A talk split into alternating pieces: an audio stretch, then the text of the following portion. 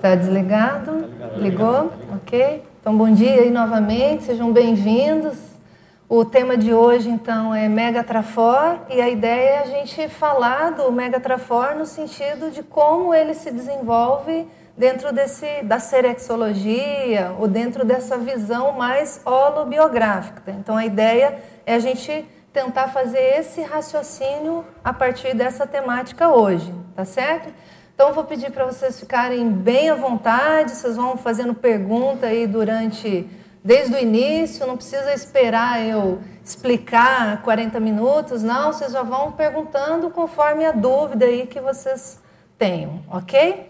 Então, só para contextualizar assim um pouco esse tema, né, para vocês entenderem como é que eu cheguei nisso, né, acho que é, um, é uma coisa legal.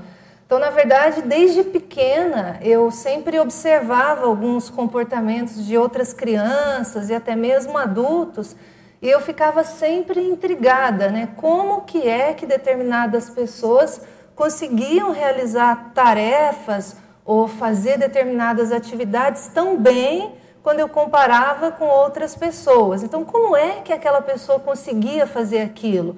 Então, isso na verdade já era algo que me intrigava desde pequena. E eu observava muito as pessoas, né? então já era da minha característica, já era da minha natureza ficar observando esses determinados comportamentos. E eu me lembro, às vezes, que eu via aquelas pessoas assim muito extrovertidas e sempre aquele pensamento: nossa, como é que a pessoa consegue ser desse jeito? Né? Então, era aquele, aquela, aquela ideia de entender como é que as pessoas funcionavam. Enfim. E aí, na época, eu lembro que eu perguntava para aquelas pessoas que mais tinham acesso né, comigo, que mais conviviam comigo. Eu dizia, ah, então como é que acontece? Né? Como é que isso surge na manifestação da pessoa? Aí vinham todas as respostas. Né? Uma que eu gostava muito é quando a pessoa dizia, ah, isso aí é o, é o esforço. A pessoa fica assim porque ela se esforça durante a vida, por isso que ela desenvolve tais e tais habilidades. Então, essa resposta eu gostava bastante, né? E eu, durante muito tempo, eu, eu conduzi minha vida nesse sentido. Ah, então, se a pessoa consegue fazer isso porque ela se esforça, também vou me esforçar porque eu acho que eu também posso conseguir.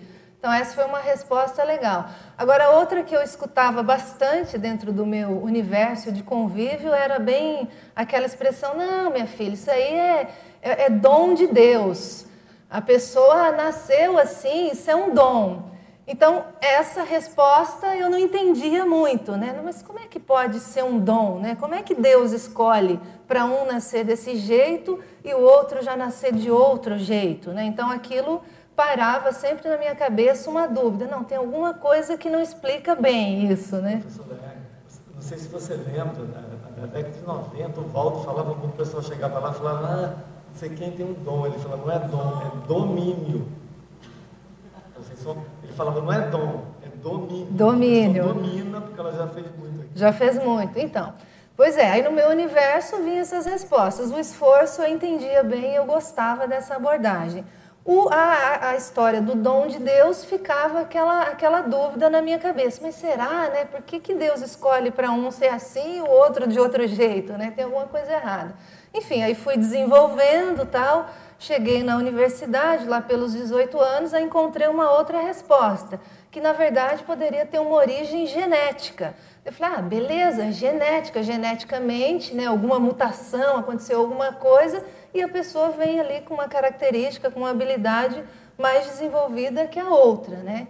Ok, então durante muitos anos essas respostas permearam aí essas minhas dúvidas. Por que determinadas pessoas vão ter mais habilidades ou vão ser melhores em alguns pontos do que outras, né?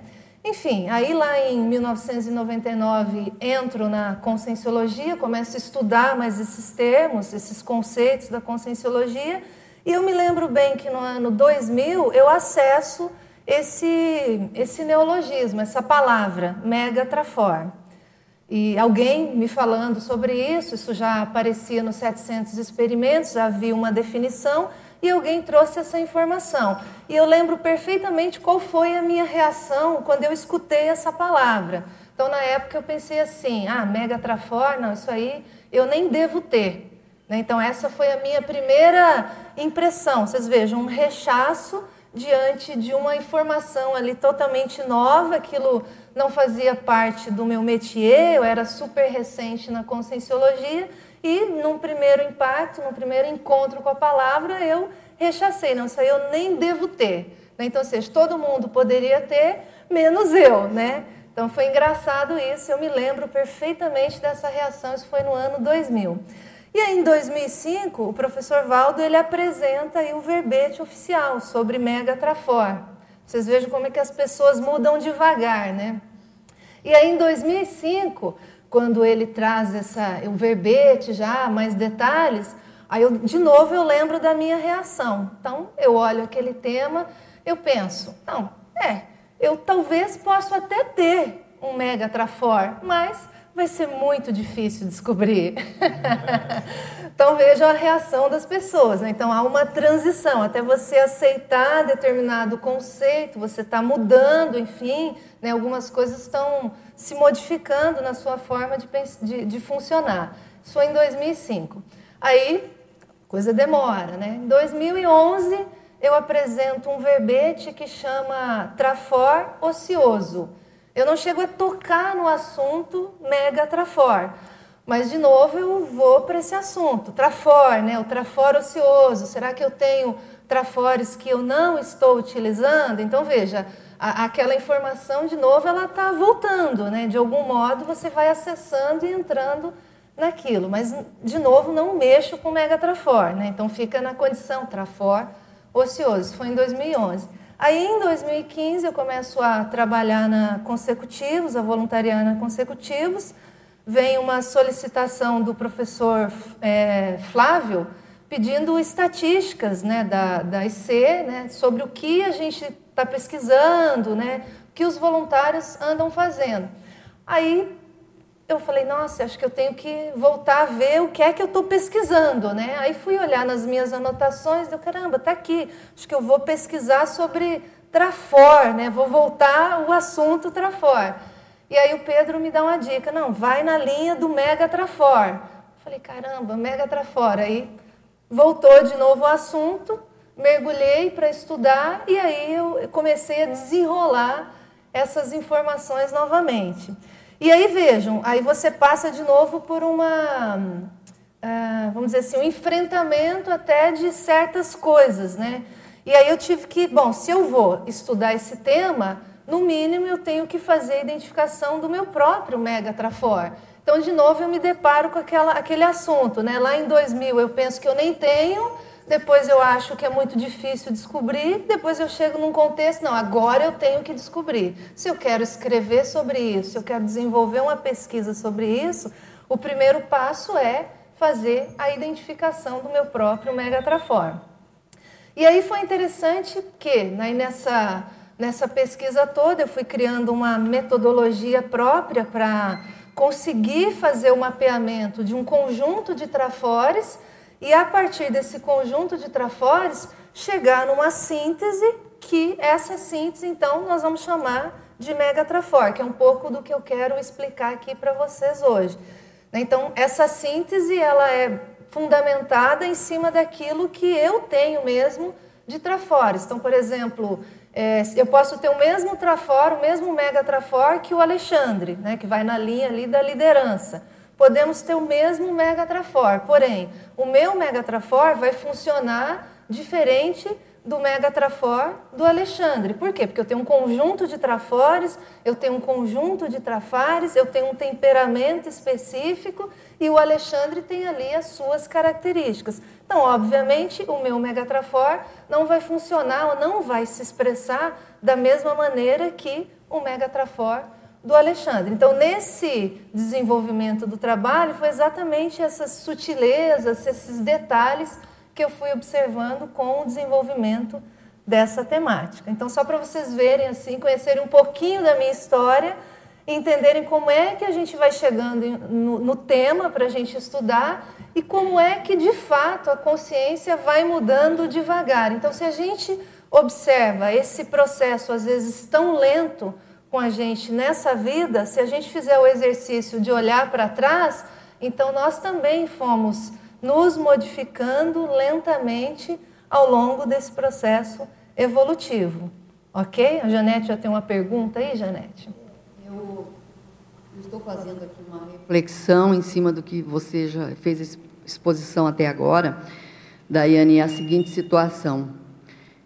Se eu, que estou investindo, que estou pesquisando, que estou atuando, que estou, é, de uma certa forma, indo ao encontro dessas ideias novas, desses conceitos, e não admito, não, não identifico o meu mega trafor, uhum.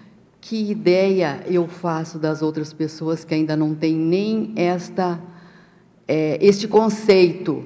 Então, assim, de uma certa forma, eu estou fazendo, eu quero assim que você me fale o que você acha disso, que eu, que eu fiz a reflexão agora, nesse momento aqui. Uhum. Então, assim, é, eu estou menosprezando então muito as outras pessoas. Se eu não estou eu admitindo, eu encarando, eu tendo, a, eu, eu, buscando a responsabilidade em cima daquilo que eu já posso pesquisar, já posso identificar e já posso utilizar de uma certa forma. Uhum.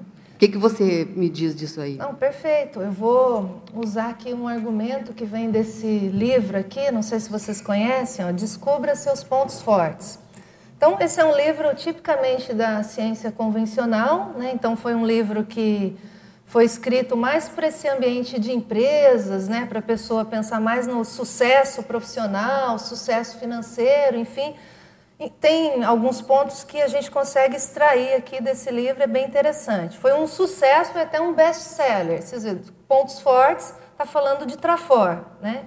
O que, que, é interessante que esse livro fala, que para mim é o principal, que aí a gente vai responder aí a sua pergunta, Janete. Então, nesse livro aqui, eles vão dizer, os autores, que quando a pessoa ela não utiliza os seus pontos fortes, isso seria uma tragédia. Então, veja, você pega um grupo da ciência convencional que está falando de uso de pontos fortes para o sucesso financeiro, sucesso profissional, enfim, e vai dizer que se a gente não utilizar os pontos fortes é uma tragédia. Se a gente puxar aqui para o nosso universo conscienciológico, penso que a tragédia é maior. Isso, proporcionalmente a tragédia ela é muito maior, porque veja, nós temos muito mais informações do que essas pessoas. Então, só o fato da gente conhecer essa teoria de vidas sucessivas, né? então tudo que a gente já fez lá atrás e tudo que a gente pode fazer para frente em matéria de prospectiva, se a gente não colocar em prática esses trafores, e aí pensando o próprio mega trafor, a tragédia está feita. Então, você imagina chegando depois da dessoma, encontrando lá o evoluciólogo, o nosso grupo evolutivo, e aí a pessoa está com a sua ficha, né? Então pega lá a sua ficha. Bom, então vamos ver aqui, Daiane. Sua ficha evolutiva, vamos fazer aqui então uma análise, né? Não, beleza, é, você assistiu várias tertúlias, né? Várias tertúlias. Então você estava lá na época que o professor Valdo Vieira estava lá, então vários neologismos, né? Você participou disso tudo? É, participei. Estou vendo aqui, você deu vários cursos, né? Escreveu até um livro, poxa, bacana tal. Enfim, aí às vezes a pessoa vai te perguntar, e aí, mas e o Megatrafor? Descobriu? Né? Então você imagina a, assim, a cara da gente, como é que vai ficar né, diante daquela situação quando você olha para trás e vê todas as oportunidades que a gente teve né, e que a gente tem, que nós vamos ainda ter, né, não, não morremos ainda, né, não dessomamos, e que às vezes a gente vai desperdiçar. Então, eu sou um exemplo bem gritante. Na hora que eu analiso aqui essa minha cronologia, né, em 2000, acho que nem tinha um mega traço. Em 2005, acho muito difícil descobrir. Né? 2011, vou falar de trafora ocioso. Só em 2015 volto a mexer nesse tema. Então, veja, tem um gap.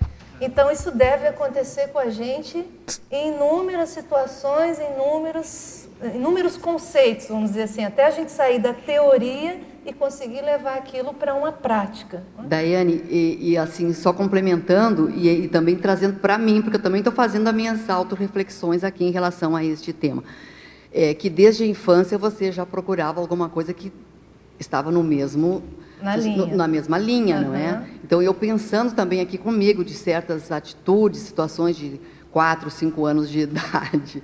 Então, tudo isso aí realmente faz com que a gente pense com mais seriedade nesse processo de assumir responsabilidade. Exatamente. E aí, dentro do que você traz, né? Então, se eu não consigo nem é, fazer a identificação desse meu mega trafor, fica até mais difícil, às vezes, eu olhar para as outras pessoas e, até certo ponto, de começar a fazer essa identificação. Então, qual, é, qual será o mega trafor da Janete? Qual será o mega trafor do Alexandre? Enfim, qual será o mega trafor da Hermânia? Né? Então, se a gente não consegue nem. Né, chegou agora, né? É, chegou agora, né? Já... é muito, muito moleza. tá fácil, né? Então veja, aí você começa a olhar para as outras pessoas de uma maneira diferente, até porque você valoriza certos aspectos em você. Então isso de fato é bem, bem interessante. Então eu acho que essa abordagem da gente pensar que se a gente não usar os nossos trafores, não colocar em prática e não chegar nesse nível de identificar mega trafor, mega trafar, mater pensene e por aí vai, né? Vai ser uma tragédia, né, gente? E aí não estou querendo é, é, fazer pressão de nenhum modo para ninguém, né? A pressão ela é mais alta, né? Uma autopressão. Né? Ah, quem está quem tá se sentindo pressionado aqui? Ninguém, estamos então tranquilos. Que bom que vocês não estão pressionados. Tamo, não, estamos numa boa. Tamo... É mais alto, né? É, mas qual é a sua hipótese de, ter tanta dificuldade? Porque se a gente pegar e perguntar para as pessoas, as pessoas podem falar, assim, na, às vezes na ponta da língua, três, quatro trafores. Uhum. Mas por que a dificuldade da gente descobrir qual é o nosso, da gente né, identificar o nosso é, e assumir o nosso mega trafor? o que, que, que, bloqueia? Qual é a dificuldade? Qual é o, a sua hipótese nisso? Tem, a gente pode pensar em várias explicações para isso. Né? Então, por exemplo, a gente pegando uma linha aí de pessoa que vai mais na linha da autodepreciação. Né? Então, a pessoa que vai mais para a autodepreciação, ela tem dificuldade para fazer a descobrir ali seus pontos fortes e assumir aqueles pontos fortes. E aí na hora que você pega uma palavra grande como essa, que é o mega trafora, ou seja, aquele traço marcante na manifestação, então a pessoa tem que fazer o exercício de não, peraí, eu, eu, eu acho que eu tenho isso também. Então ela precisa romper em primeiro momento essa dificuldade da autodepreciação, deixar um pouco isso de lado e falar, não, calma, peraí. Deixa isso de lado, não, vamos olhar aqui. Eu, eu acho que eu posso ter esse traço. Então esse é um primeiro ponto, tá? Segundo ponto, há muitas pessoas que têm distorções. Então, aí a gente pode pegar o outro extremo, né? A pessoa mais personalista. Ela acha que ela tem ali 10 megatrafores. Então a pessoa não consegue identificar, por exemplo, aquele que é o marcante na sua manifestação, aquilo que faz a diferença do ponto de vista da consciência. Você vai olhar para a pessoa e vai dizer: não, a pessoa é isso, é exatamente esse retrato. Por quê? Porque ela vai para uma linha mais do personalismo, eu sou boa naquilo, eu tenho mega trafor não sei do que, mas eu também tenho outro mega trafor não sei do que, entendeu? Então a pessoa te dá ali 10 exemplos de mega trafores mas ela tem dificuldade de fazer o ajuste disso e chegar naquele ponto ali marcante, né? aquela característica marcante daquela consciência, que aí nós vamos chamar de megatrafor. Então, esse é um outro exemplo. Então, você vai de um lado da auto, autodepreciação para um lado do personalismo e essa dificuldade de, vamos dizer assim, de ser mais preciso na análise de, determin, de determinados trafores que a gente possui. Né? Então, dando aí duas variáveis. E se a gente for olhar, tem mais elementos aí que vão explicar por que, que a pessoa tem dificuldade de assumir determinados trafores. Um outro exemplo, tem gente que. Hum, vamos pegar o caso da liderança. Se a pessoa assumir que ela tem um mega trafor de liderança, até certo ponto ela vai ser mais cobrada por esse, pela assunção, né, Alexandre? Pela assunção de um mega trafor desse, desse nível, né? E a pessoa vai olhar para ela, não, vem cá, não é você que tem o mega trafor da liderança, e aí? Né? Então te encosta na parede aí, vamos assumir esse negócio, né? Então, até certo ponto, às vezes pelo medo da responsabilidade, a pessoa vai dizer, não, calma, acho que não tenho esse traço, não. Né? Acho que não é bem esse, né? Acho que não é bem por aí, entendeu? Então, assim, tem que ver muito como é que a pessoa funciona e aí a gente consegue talvez chegar num diagnóstico, né? Então, para esse caso, o diagnóstico é mais esse, na dificuldade da pessoa distinguir o seu megatrafor, para essa personalidade vai mais nessa linha, para essa vai mais para essa linha, né? Porque cada pessoa funciona de uma maneira diferente. Nós não somos iguais, né, na nossa manifestação. Então, isso é importante ponderar dentro desse universo de megatrafor, né? Vamos só colocar a definição aqui. É, acho que eu que tenho que mexer nesse negócio aqui, né?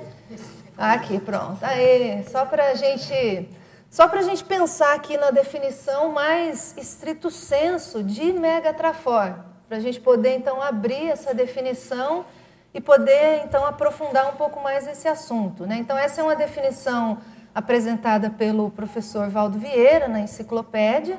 Então ele vai dizer, ó, o megatrafor é o maior traço-força ou megatalento predominante na estrutura do micro-universo da consciência, capaz de sustentar as reciclagens evolutivas máximas e a recim a partir do Código Pessoal de Cosmoética, CPC, analisado e depurado teaticamente, bem como manter o Mater Pensene impulsionado em alto nível de dinamismo e construtividade.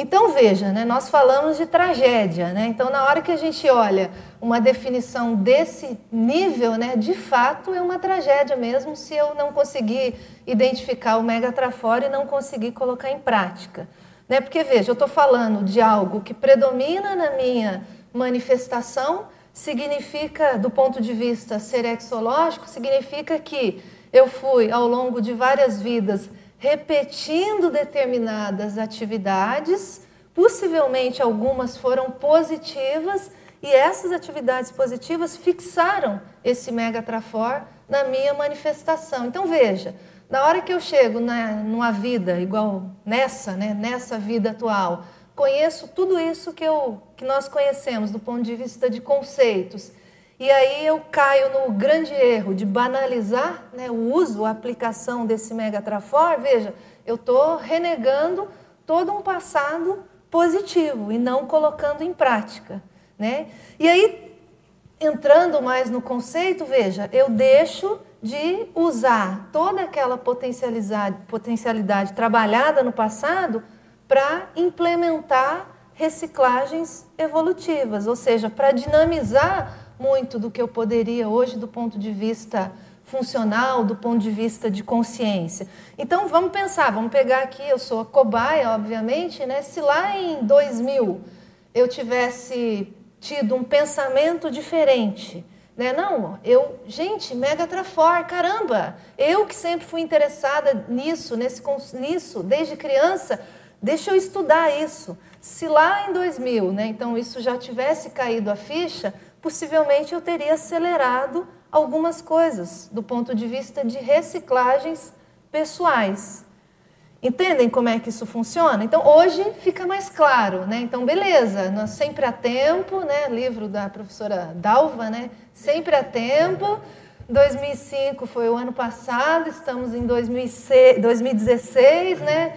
Vamos lá, ainda dá tempo de acelerar a partir desse movimento. Mas esse exercício da gente refletir, não, olha o tempo perdido, né? Isso é importante para a gente dinamizar daqui para frente.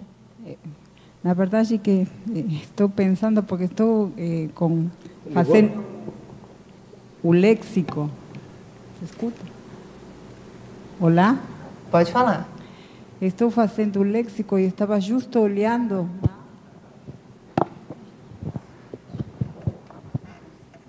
Estava justo olhando o tema da, do verbete, da, do DAC.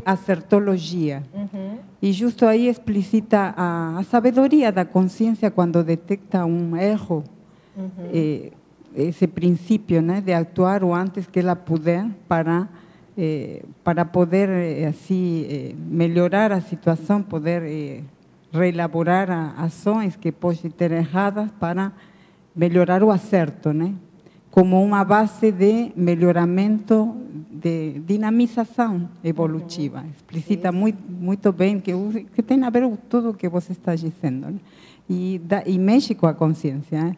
Mexe porque é, é o, o tempo de estar olhando, fazendo assim, detecção da própria consciência de erros que ela pode não ter considerado, né? estou falando do meu caso, de, de não eh, pensar as coisas relevantes, como pode ser um megatrafor, para dinamizar a evolução.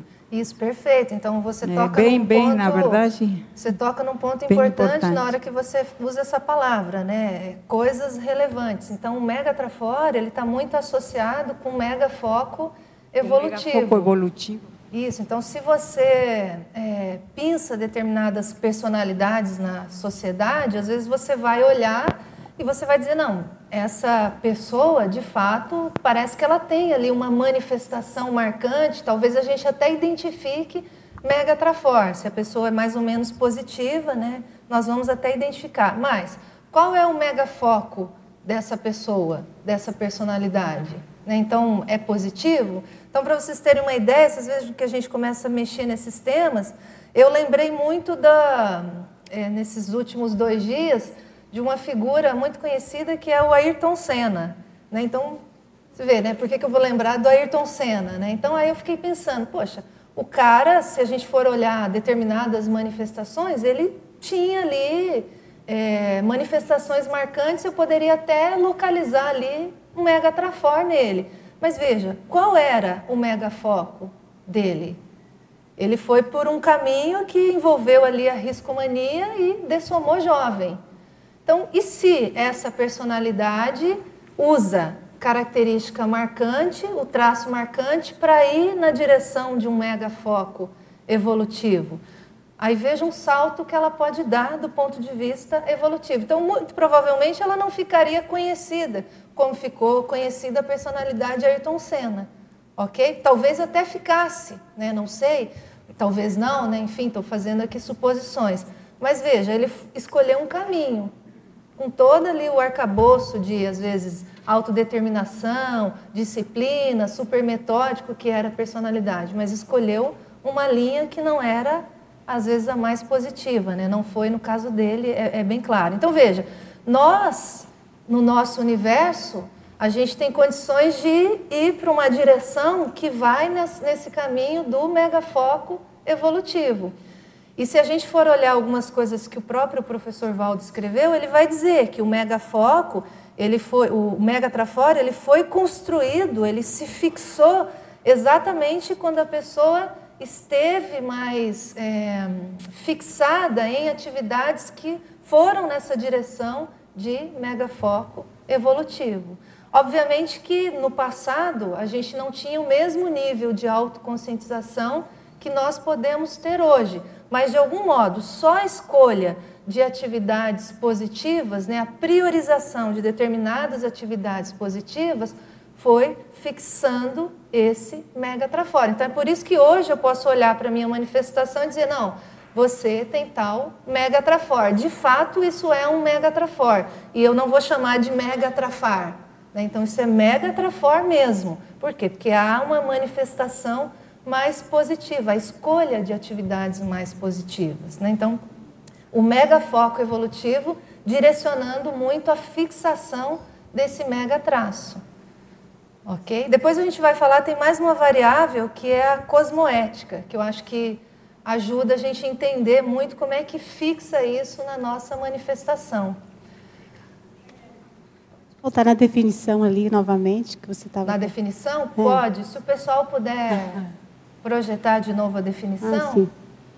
Ali fala sobre a partir do Código Pessoal de Cosmoética, né? Uhum. Então eu estava pensando e aquilo ali me chamou a atenção.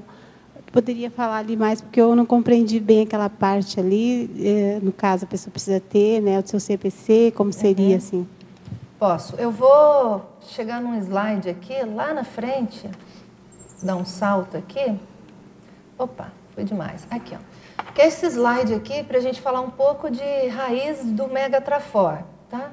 Então, aqui até para a gente entender como é que entra esse, essa condição da cosmoética para a gente fazer essa viragem né, dentro desse assunto. Então, se a gente observar essa, essa figura, deixa eu achar aqui no meu computador que lá em cima tem uma coisa que não aparece. Então, para o lado, deixa eu ver aqui, aqui é direito e esquerdo, né? Aí vocês vão fazer o contrário, tá? Isso, meu Mega Trafor não é essa parte de localização. Isso, eu sou bem mulher nesse aspecto, né? Nessa parte eu. então, Mega Traforta desse lado, tá? Lado direito. E e para o outro lado, Mega Trafar, tá? Então veja, eu peguei ali a mesma, o mesmo traço que chama liderança, tá? Então se você vai para os primórdios da nossa vida, as nossas vidas mais primitivas, pensando que a pessoa tem um Mega Trafor hoje de liderança, ok? Na sua manifestação a gente mapeou e chamamos de liderança. Então, se você olha aquelas vidas mais iniciais, as primeiras vidas da pessoa, esse, é, essa liderança, de que maneira ela se expressava? Então, carregada muito provavelmente em trafares, né, a manifestação mais nosográfica e mais anticosmoética. Então, não dá para comparar aquela liderança lá de trás que vou falar nós, né? Nós matamos algumas pessoas, né? E vamos dizer assim, privamos algumas pessoas de algumas coisas, escravizamos algumas pessoas. Não dá para comparar essa liderança com, por exemplo, a liderança atual de hoje. Né? Então, às vezes, se você for olhar é, de maneira geral, numa visão intrafísica, às vezes você fala, não, mas olha só, aquela pessoa lá, olha, liderou um exército Caramba, era um império, olha quantas pessoas seguiram aquela personalidade. Ok, liderança, estamos falando desse traço. Porém, o viés anticosmoético e o que predomina naquela manifestação e que carrega a liderança, conjunto de trafares da pessoa. E aí, com o passar do tempo, aí a gente coloca essa variável, desenvolvimento da cosmoética. Com o passar do tempo, algumas fichas vão caindo. E isso aconteceu conosco na nossa manifestação. Então, nós estamos entendendo. É, será que é muito correto escravizar pessoas?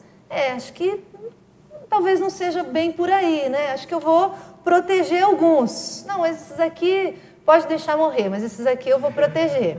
Entendeu? Então começa, a coisa começa muito lenta, muito devagar. Não, eu vou proteger aqui mais esse grupo da família. Ah, esses outros aqui não são da minha família? Não, então deixa esses para lá, ok? Então a coisa começa lentamente. O fato é que, ao longo do tempo, essa cosmoética foi se desenvolvendo, até que tem um momento que a gente fez a virada. E aí, a partir desse momento de virada, você começa a burilar cada vez mais aqueles trafares mesmo que isso aconteça de uma maneira inconsciente, que eu acho que é o que bem provavelmente ocorreu com a gente. Então você vai trabalhando determinados trafares, aquilo às vezes você nem vai percebendo, mas de certo modo a manifestação do trafor da liderança, ele começa a respirar de uma maneira mais, vamos dizer assim, mais positiva. A liderança começa a aparecer de uma maneira mais positiva. E aí você vai chegando numa liderança mais cosmoética, que é a liderança que hoje, penso eu, nós temos mais condições de implementar. Né? Então, dentro desse viés mais de cosmoética. E aí eu não quero dizer que a gente sabe tudo sobre cosmoética. Não, pelo contrário, né? Nós estamos ainda desenvolvendo a cosmoética e vamos, vamos possivelmente passar ainda algumas, várias vidas para fixar essa manifestação mais positiva. Mas pelo menos é só da gente pensar né, nessa direção, a gente já seguir nessa direção, já vai até certo ponto melhorando essa expressão do, do Mega Trafor. Né? Então, caminhando de uma liderança cosmoética e aí naquela linha, que é o raciocínio. O Mega Trafor, ele te leva para algum lugar. Né? Então, se a gente for pensar de lider em liderança cosmoética, a princípio, essa liderança cosmoética, ela te levaria para um, uma direção de um epicentrismo mais lúcido. Então, aí não é um epicentrismo a gente falando somente, por exemplo, do, do título, do epicom, nada nesse sentido. Então, um epicentrismo maior do ponto de vista de manifestação mesmo da pessoa. Aí você está pensando na escala evolutiva para frente. Ok? Então, o Mega Trafor impulsionando as suas modificações, as suas reciclagens íntimas, associado a esse elemento de cosmoética e te levando para frente. Então, aonde é que você vai chegar a partir do momento que você coloca aquele mega trafor em prática? Né? Então, aí a gente dá o exemplo do mega trafor da liderança. Começa nosográfico. Aplicamos errado. Erramos. Ok, beleza, nem por isso eu vou, é, num contexto atual, vou, vou morrer por isso, né? Ok, errei. Tá errado, né? Já foi. Passado é passado. Beleza, então o que é que eu posso fazer com isso hoje? Né? Então, sabendo disso tudo, então vamos tentando qualificar o máximo que eu posso esse traço, esse mega trafora, esse mega talento, para levar para uma condição de cosmoética com foco. Onde é que isso me leva? Né? E assim a gente pode mapear diferentes tipos de megatrafores e a pessoa pode fazer esse exercício. Onde é que esse megatrafor vai me levar do ponto de vista evolutivo? E esse me levar significa que a pessoa vai estar colocando isso em prática. Né? Então, se ela colocar isso em prática, de certo modo, ela vai caminhando e ela vai chegar em algum ponto que é mais evolutivo. Mesmo que isso demore alguns séculos, né? mas, mas a gente chega lá. Né? Então, é, é, nesse ponto, na etiologia, né, da, na origem, é da questão quando ele começa nosográfico, mas ele não é um trafar, ele é um traf, trafor, só que ele é empregado nosograficamente, né, no início, né, porque ah, não é posso, é isso? Posso responder? É, então tá. Na verdade, se você for olhar lá atrás, né, vamos pegar liderança, tá? Como exemplo. Liderança até certo ponto é neutro, né? Então, tema neutro, palavra é neutra. Então, se você for olhar lá atrás, vidas mais antigas, vidas mais primitivas, então ah, o uso errado da liderança faz com que aquele trafor, não vou nem chamar de mega trafor ainda, ele seja mais trafar. Entendeu? Por quê? Porque só o carregamento do conjunto de traços negativos, a intencionalidade anticosmoética, tudo isso é, muda totalmente a expressão daquela característica. Então, aquilo que poderia ser positivo se torna mais trafar e às vezes causa mais problema do que o contrário, entendeu? Mas você vê a raiz é, que começa ali, mesmo que a coisa seja meio, meio torta nesse sentido. Tem um verbete que eu acho que vale a pena estudar, dá para a gente é, entender bem esse caso. Deixa eu ver se eu marquei esse verbete aqui. É um verbete que, traz, que foi o professor Valdo que escreveu, eu não vou lembrar mais o nome aqui, mas ele fala, ele traz o caso do Hitler. Tá? Então, ele faz uma análise ali de trafores, mini trafores do Hitler e mini trafares, né? e trafares, no caso. Então, na hora que ele analisa ali o, o Hitler, por mais que você olhe aquela personalidade, ele tinha liderança, ele era um cara carismático, ele mexia com multidões, ele era um cara até intelectualizado, enfim, né? Tinha ali algumas características, se você tirasse ali tudo o negativo dele, você conseguiria mapear o lado positivo. No entanto, todo lado negativo é, descaracterizava e desqualificava toda a expressão positiva da personalidade. No entanto, ele se tornou ali um genocida, exterminou milhares de judeus, entre outras pessoas, na, na Segunda Guerra Mundial.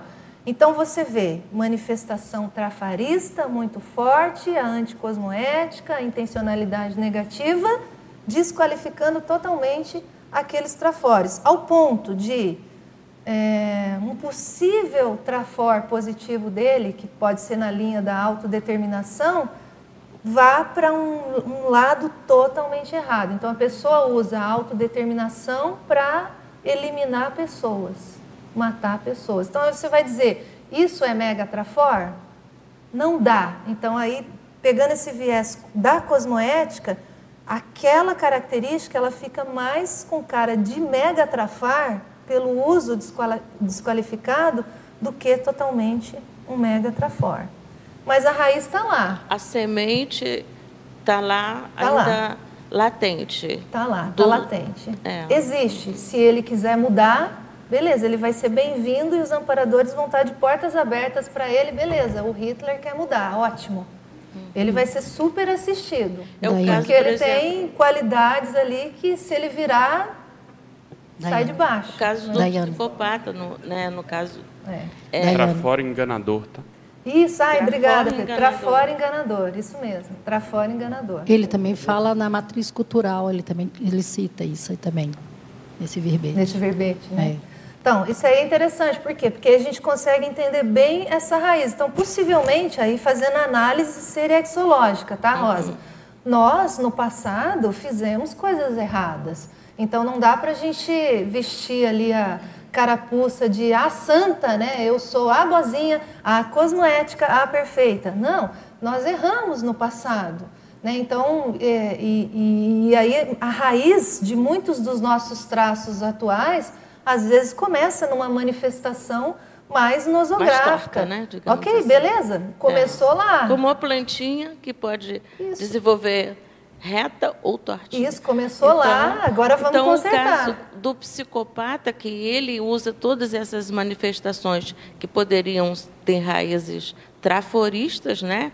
que é o encanto, a, a questão da comunicação, tudo isso, ele trans, se manifesta de forma trafarista. Quer dizer, Exatamente. então, é uma questão que poderia reverter, né? Poderia reverter. É. Exatamente. Tem o verbete, né? Viragem do mega assediador. Então, mu- muito possivelmente, nós, em algum momento aí dentro da nossa história serexológica, nós nos deparamos com esse, essa condição, né? De fazer essa viragem. Então, para alguns foi lá atrás, muito mais antigo, para outros mais recente, enfim, cada um tem uma história aqui, mas de alguma maneira, possivelmente nós passamos por essa condição, né? Viramos de lado. né? Então, na hora que nós viramos de lado, hoje o que, que acontece com a gente? A gente faz uma força danada para a gente fixar na nossa manifestação certas condutas mais cosmoéticas. E veja, se a gente for olhar aqui como a gente se manifesta, às vezes a gente vai ver que a gente pode escorregar em alguns momentos, em algumas coisas. Ok, estamos aprendendo, mas a direção a gente já sabe, né? o caminho correto a gente já sabe. E a gente sabe que o Mega Trafor pode ser esse elemento para ajudar nessa fixação desse viés mais cosmoético e ao mesmo tempo a gente fazendo essa, essa limpeza né, da raiz, vamos dizer assim, mais nosográfica desse megatrafor para chegar numa condição mais positiva e que isso nos impulsione para frente cada vez mais. Você fala de, da não percepção do passado, né? De passado que pode ter tido assim muitos erros de atuação da própria consciência. Mas também eu penso que a para percepção ou às vezes uma intuição do, do, dos erros, justamente o contrário, né? Poderiam levar, se a consciência não está madura, a banalizar o tema da, do megatrafor. Seja por falta de compreensão da cosmoética, estou olhando, né? Porque às vezes a consciência se cobra demais, então não, aí aparece a falta de, de valorização das próprias possibilidades. E aí eu acho que é uma falta de compreensão da cosmoética. Porque a consciência sente que errou feio, né? errou demais, e essa, essa autocobrança, que pode ser até silenciosa, faz que ela não tente melhorar. É o contrário, né? Tem que tentar ser útil, né? Se em alguma hora não não deu certo, tem que conseguir. Mas digo, às vezes pode acontecer esse tipo de coisas. Está- É, não sei se eu entendi Estou bem. refletindo de que a, eh, da consciência justamente ter percepções de ter tido muita muitos erros, né? Ou erros ou um tipo de erro muito eh, forte assim que, que implicou muitas consciências, né? Consequências negativas a muitas consciências. Pode isso promover às- vezes um freio da própria consciência por falta de maturidade. Não estou dizendo que seja uma solução. Não digo que seja. Estou dizendo justamente por falta de maturidade, né? De não tentar valorizar coisas, pensando que justamente com isso vai melhorar o que fez de errado, né? Sim, sim. Às é, vezes essa coisa de muito, por isso falo de muita autocobrança. Sim.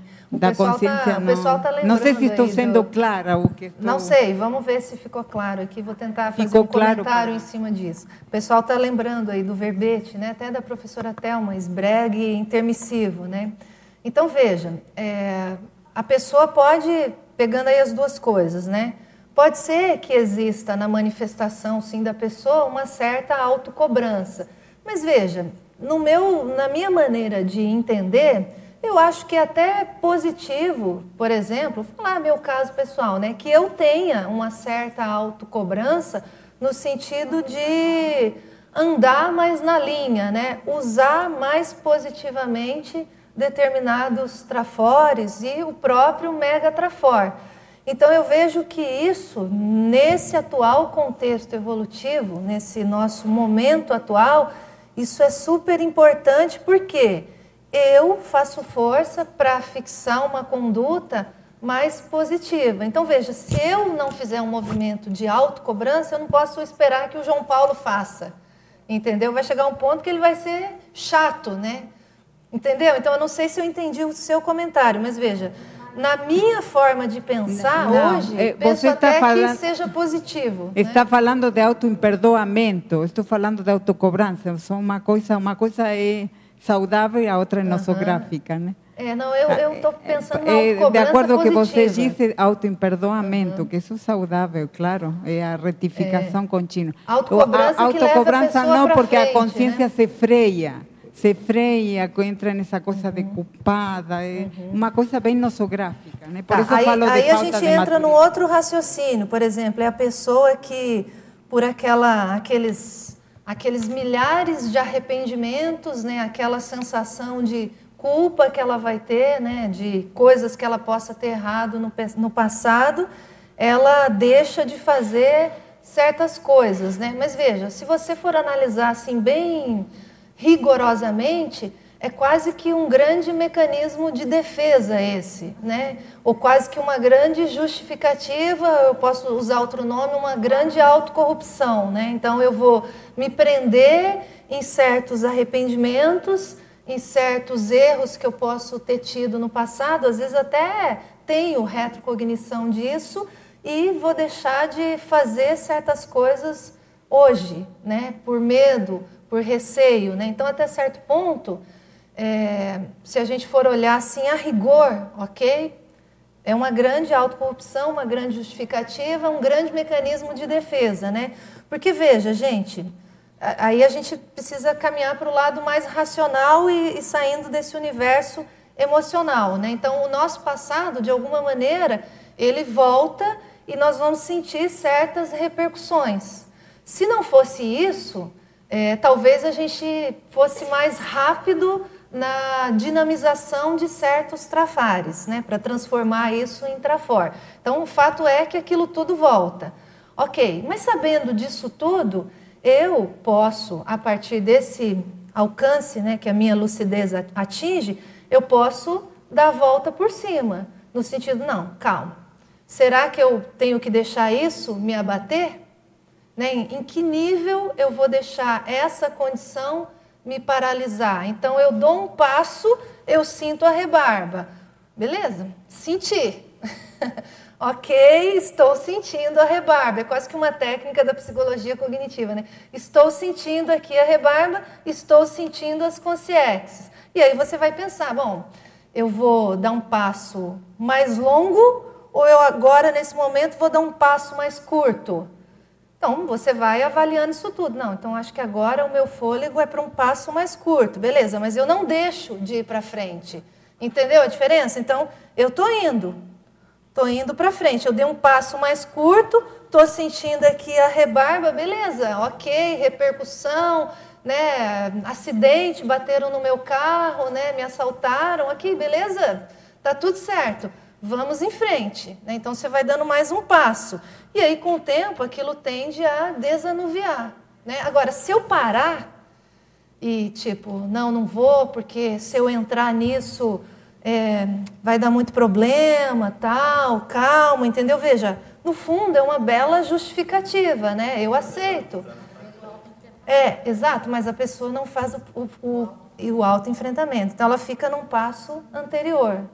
Né? Então é nesse sentido que eu acho que essa autocobrança positiva ela, ela é válida, né? Tentando fazer o exemplo. Você quer falar, Alexandre? Você pegou? Alô? Pegou? É, eu estava pensando aqui, é, um monte de reflexão desde que você começou aqui, né? mas acho que até passou do ponto. Que no seu caso, você. É, engraçado que no seu caso, acho que você já tinha o Megatrafor, que era esse olhar para o outro, né? olhar as, observar as outras pessoas. De observação. E tentar entender a origem daqueles talentos, né? se seriam inatos, seriam um dom divino. Uhum. Você está tentando entender isso. Uhum. E você mesmo não percebia esse. E a gente estava conversando ontem sobre, é, na, na no círculo, né, sobre tactismo, né? Sim, sim. Tactismos positivos, no caso, na um tactismo positivo e, e os negativos. Agora, é, a, o que estou pensando é o seguinte: o, o, no contexto da serexologia, a ressoma, você, ela traz o ônus e o bônus. Né? Você tem o bônus, talvez, de, de começar do zero, dar, dar uma esquecida, né? uma resetada, né? mas você também, em termos de identidade, você teve um gap é, de lucidez né? na, na não, a gente ainda não tem aquela autoconscientização serexológica, nem multidimensional, então a gente talvez perca um pouco a identidade. Né? Então, para a gente reassumir essas, uh, esses, esses traços fortes e fracos, é, eu vejo muito assim, as pessoas, às vezes na vida pessoal, nem falando às vezes da, da, da multidimensionalidade, na vida pessoal, às vezes no meu caso, tenho, você tem dificuldade de enxergar, mas aí você começa a trabalhar, porque você precisa ganhar dinheiro. Aí tem uma pressão externa, aí tem uma demanda, e você acaba, começa a se descobrir porque as demandas acontecem. Isso. E às vezes a gente pode dar mais importância para a vida profissional do que às vezes a nossa vida pessoal, a vida evolutiva. Né? E assim como a empresa tem um planejamento, tem um planejamento, a gente sabe, será que você pode desfalcar, ser um desfalque grande. Né? Agora, a pergunta que eu queria te fazer é o seguinte: é, como que é, é, é a gente pode superar esse o, o ônus? Né? O bônus a gente sabe que é a gente poder pensar com a cabeça fresca, esquecer um pouco o passado, né? Mas à medida que a gente vai readquirindo essa, talvez essa autoconscientização do passado, de quem a gente é, o como é, segurar o, o ônus de, do, de quando começa a aparecer os, os, os, as coisas feias, assim, as, as, as dificuldades e, e os trafares. Tal. Não sei se por causa dos bregs ou se porque a gente realmente hum, é, tem uma crise de identidade que a gente não lembra exatamente se você. Talvez a gente já tivesse começado a, a mudar a intenção um pouco, uhum. algumas vidas, não sei mas você não lembra disso, tá, assim como você não lembra da parte boa, você não lembra da parte ruim, então você não sabe bem quem você é. É uma crise de identidade. Eu queria uhum. é, saber o que você pensa sobre essa crise de identidade que é, e o ônus e o bônus da ressoma, da, da serexologia. Eu uso uma técnica, Alexandre. É, qualquer coisa você pergunta de novo, vou só anotar uma coisa aqui. É, eu uso uma técnica que é a seguinte: eu penso muito no futuro. Né? Então, a prospectiva. Então, isso me ajuda a tirar um pouco do peso de certos erros do passado. com certeza eles existem, tá? Então, eu tenho alguns flashes retrocognitivos e esses poucos, esses poucos flashes me dão indícios de certos erros. Né? Então, veja, se eu penso, quando eu penso no futuro, eu tiro o peso daquele ônus do passado, no sentido errei, está feito. Então, assim, o que é que eu posso fazer hoje pensando para frente, ok? Então, essa visão de futuro, ela me alivia, ok? Então, eu sei que daqui para frente eu posso acertar mais o passo, eu posso consertar mais a minha manifestação e eu posso dar um salto do ponto de vista evolutivo e e refazer certas coisas. Então, isso é que me dá tranquilidade, entendeu? Então, assim, é quase que uma forma de, de funcionar no sentido de não vou pensar muito tanto nisso, não vou ficar preocupada tanto nisso, né? vou olhar para frente, vou ver o que é que eu posso fazer comigo e nesse movimento eu sei que eu vou corrigir isso. Então, essa é uma técnica que eu uso para ajudar a lidar com esse ônus de coisas do passado. Então, por exemplo, às vezes as pessoas me perguntam: ah, mas você está estudando é, isso, né? Por exemplo, a gente lá na, na Consecutivos agora nós estamos fazendo um estudo lá em conjunto, todo o grupo, que é sobre o Renascimento. Então, várias pessoas estudando sobre o Renascimento e se preparando para o evento que vai ter em abril do ano que vem, né? Sobre isso, né? no sentido da gente tentar evocar essa época, né? Essa época do Renascimento. Então, se a gente for pensar isso lá no Renascimento, possivelmente a gente errou em algumas coisas. No que nós erramos? Então, na hora que você entra para estudar determinados holopensenes, no meu caso, eu caí no grupo da religião. Então, você entra naquilo, você vai descobrir certas, certos requintes de crueldades, né? Dentro desse universo aí religioso. E você vai fazer o raciocínio. Ora, se eu, de algum modo, fiz parte disso, eu posso ter cometido erros nesse nível. Então aquilo tudo volta, ok? Não, beleza, aquilo tudo voltou. Mas aí é o exercício. Paciência. Vamos pensar que hoje para frente. Então eu, a minha cabeça funciona assim. Aí as pessoas me perguntam: ah, mas você não sente repercussão de ficar estudando isso? Aí eu falo: não, eu não, eu não vou passar mal. Eu não passo mal por isso. Entendeu? Eu entro naquele assunto, eu estudo, faço raciocínio e falo, não, posso ter cometido esse erro. Posso ter cometido esse erro, ok. Mas automaticamente, na minha maneira de pensar, é, ok, mas hoje eu já estou diferente, prospectiva. Então eu não fico, eu não carrego no erro. Entendeu a diferença? Então tudo isso é técnica. Então isso me ajuda a lidar com ônus de coisas negativas do passado. Então eu consigo estudar perfeitamente bem aquilo. Entendeu? Você quer dizer, você, você foca mais no, mega, no Trafor, né? E bota para bota para funcionar e isso, isso mesmo. Vai, e prospectiva, vai, eu penso para frente.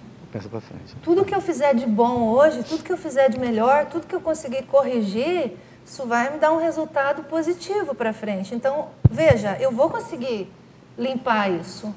Entendeu? Eu não tenho dúvidas nesse sentido. Vai me dar trabalho, vou ter aí algumas vidas pela frente que talvez não sejam tão agradáveis, enfim, né? Vou ter que ralar um pouco, beleza? Mas hoje eu tenho esse nível de autoconscientização. Então esse essa maneira de raciocinar pensando para frente tira um pouco desse peso, né? Da pessoa, ai, mas eu senti tão mal, nossa, senti tanta repercussão. Ok, beleza. Então você vai sentir, ó, a repercussão está aqui, estou sentindo, ó, sentiu aqui o meu cardiochakra, enfim, estou simulando, tá, pessoal? Sentiu, isso acontece mesmo. Sentiu o cardiochakra. é, isso, isso acontece beleza. Mesmo. É, teatro, teatro, né? Não sou muito boa nisso, vamos explicar. Então, aí a pessoa fala, ah, ó, é, tô sentindo aqui a consciência, fiquei sem dormir três noites. Ok, beleza. Vamos em frente, prospectiva. O que é que eu posso tirar de bom em cima disso e vamos olhar para frente. Então você olha o sol lá na frente, entendeu? Então isso tira o peso de você estudar o passado. Então isso é técnica. Né? Então não dá para pegar o chicote, falando de religião, né? É. Camisa de silício, né? Chicotinho e tilap, tilap, tilap. Não dá, eu vou olhar o sol, né? O mega trafor, trafor, prospectiva, eu posso consertar isso. Tá tudo certo. Então não, não há nenhum problema eu mergulhar nesse estudo, um estudo negativo, descobrir certas coisas e fazer o movimento olhando para cima. Mas aí, antes de você falar, não quer dizer que em determinadas situações eu, eu não eu deixe de me deparar com determinados preconceitos. Então você sabe, né? Eu contei isso lá na Consecutivos. Eu estava estudando algumas é, personalidades do século XIX e aí eu encontrei uma determinada autora que escreveu livros sobre ficção, é, história de assombração, essas coisas. E aí eu lembrei que na adolescência eu adorava ler esse tipo de coisa. Eu era simplesmente fixada, era o que tinha na minha cidade em matéria de fenômeno. Então, todos os livros da biblioteca só tinham cinco, tá? Eu li os cinco, tá? Vamos deixar bem claro, né? Enfim, é. Mas eu li, eu era fixada nisso. Isso, mas eu li, eu era fixada, eu lia de madrugada, enfim, você vê, 15 anos, né? Talvez para algumas pessoas aquilo fosse trazer alguma repercussão. Enfim, para mim não teve. E eu, eu devorava aquilo. E aí eu achei essa autora e eu vi que ela escreveu sobre isso. E aí eu pensei, nossa, será que eu fui essa mulher, né? Aquele exercício, né? Será que eu fui essa personalidade, né? Então você começa a cogitar. Eu falei, bom, deixa eu estudar um pouco mais a história dessa personalidade para ver se eu fui essa tal escritora, né? E aí você começa a estudar um pouquinho, aquele negócio de tatear, né? Aquele exercício, vamos se colocar nesse papel. E aí, lá pelas tantas, estou lendo a história da moça, né? E aí vejo que ela teve um surto lá psiquiátrico, ela tira a roupa e ela sai correndo pelada, né? No, no meio da rua. Então, na hora que eu li aquilo, eu falei, não, fui eu.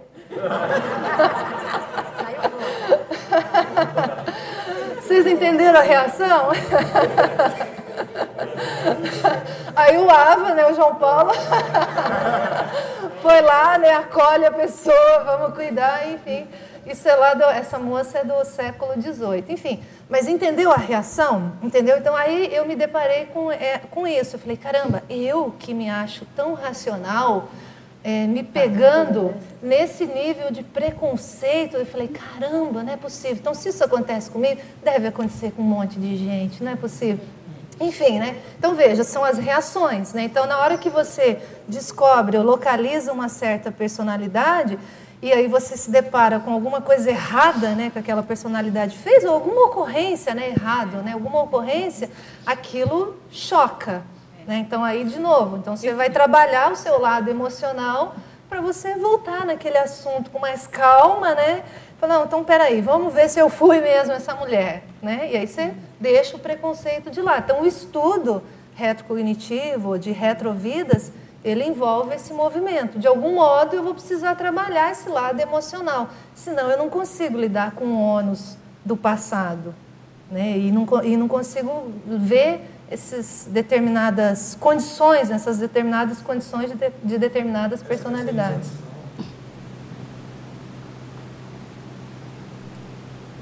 Essa, essa isenção é, que você consegue ter, né, tipo, tipo observador, assim, olhando de fora, né, tipo, na, na cognitiva mesmo, uhum. né?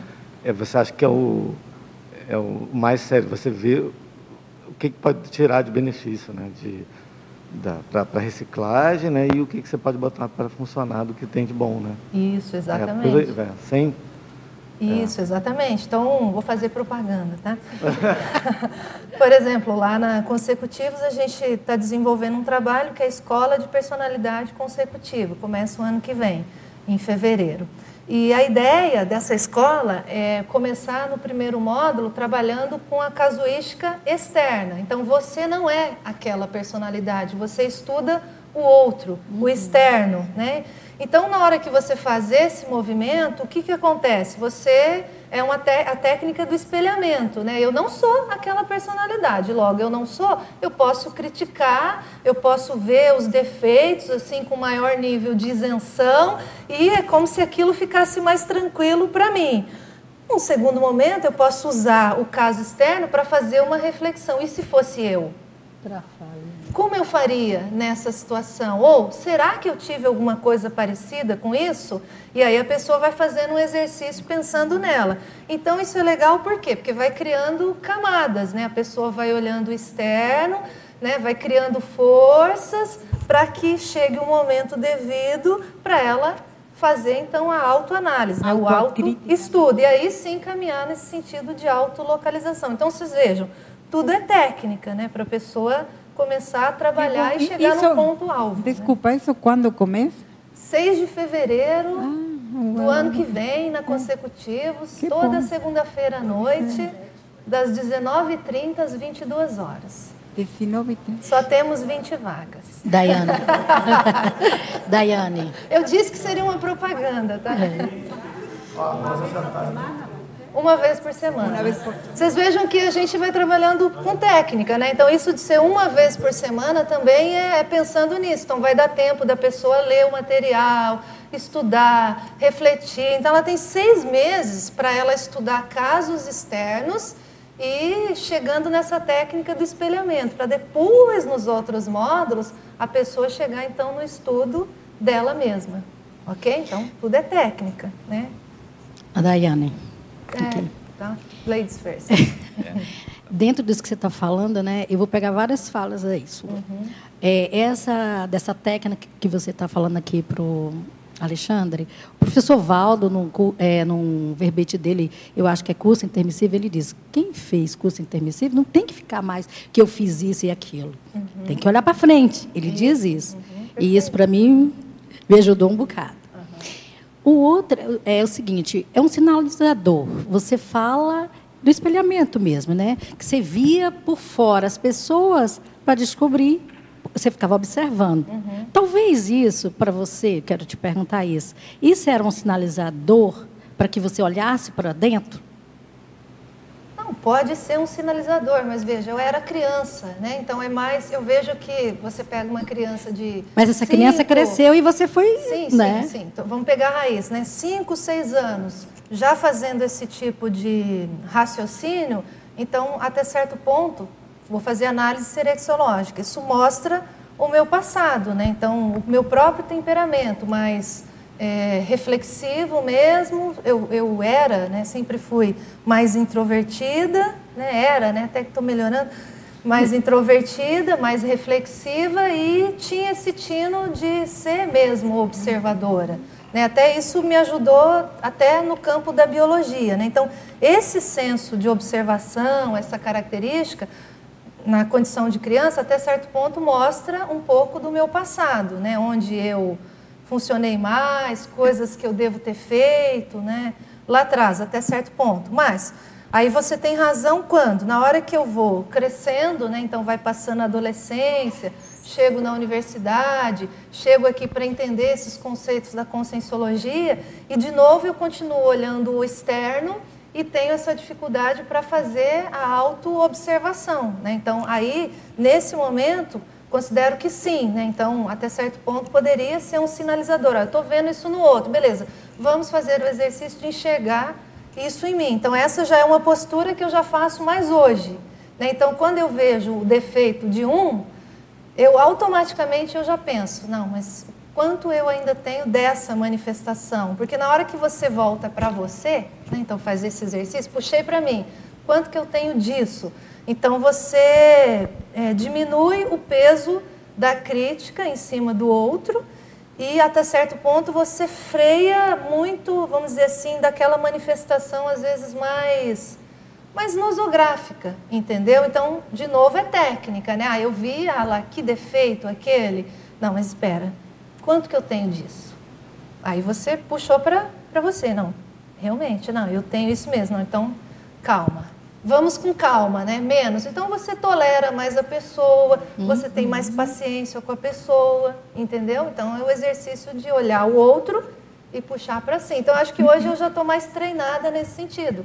Mas você tem razão no decorrer do caminho. É, e eu acho que isso te ajudou bastante, né? Pelo uhum. que você acaba de relatar aqui também, é uma terapêutica aí, né? Sim. Né? E outro ponto. E o outro ponto é que você, eu quero te dar até um feedback, em uma das dinâmicas, assim, eu saí de lá maravilhada, uhum. por, e também cheia de coisas, né, para pensar. É, quando eu tirei, ninguém, você lembra que ninguém foi na mesa que eu fui? Ah, você foi na liderança. Na né? liderança. Aí você fala, olha o Mega Trafó. Eu, nossa.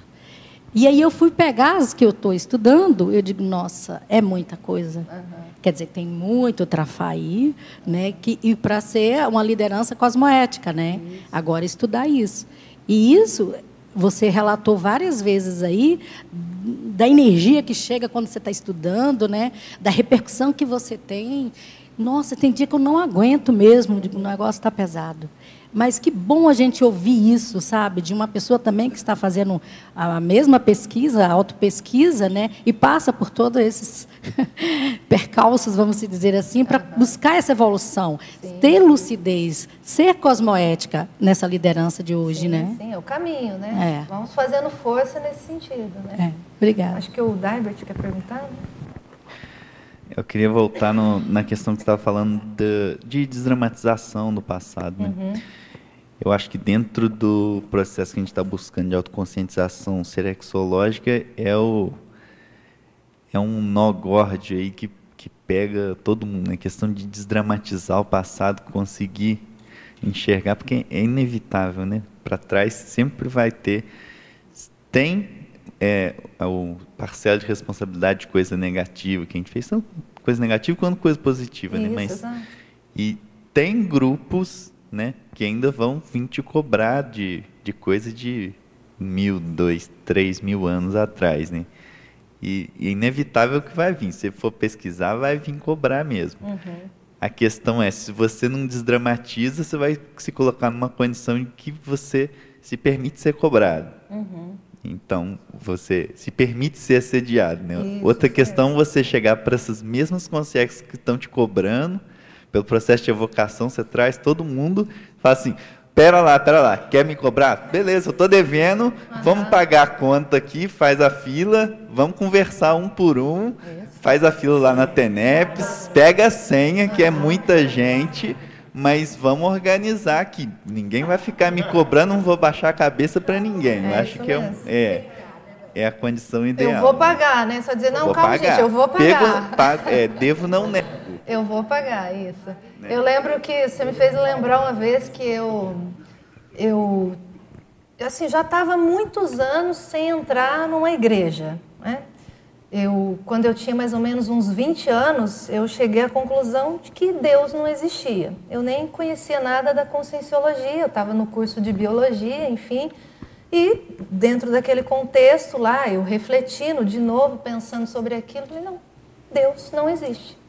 E, no entanto, eu tinha feito primeira comunhão, tinha feito crisma, a minha mãe tinha foi um período para a igreja evangélica, enfim, por um problema de saúde. Eu acompanhei minha, minha mãe, fui para a igreja evangélica, me batizei na igreja evangélica, enfim, aquilo tudo, com 15 anos.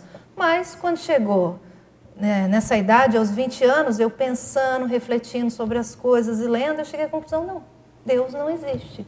Enfim, Deus não existe. Então, para mim, aquilo super claro. Deus não existia, ok, perfeito. Né? E aí, anos depois, eu acesso, três anos, quatro anos depois, eu acesso as informações da conscienciologia. Mas aquela definição foi super importante. Então, dessa idade de 20 anos para frente, eu fiquei assim muito tempo sem entrar numa igreja. Enfim.